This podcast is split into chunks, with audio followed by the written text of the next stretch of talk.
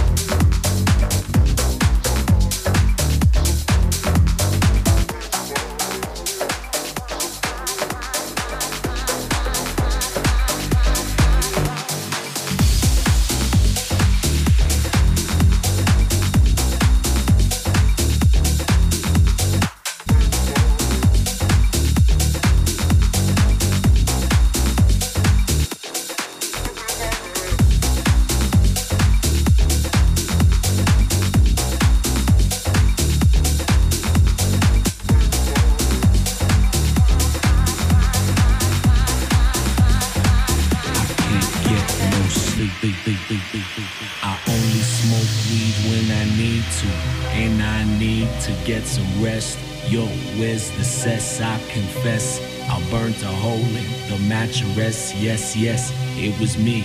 I plead guilty, and on the count of three, I pull back the duvet, make my way to the refrigerator.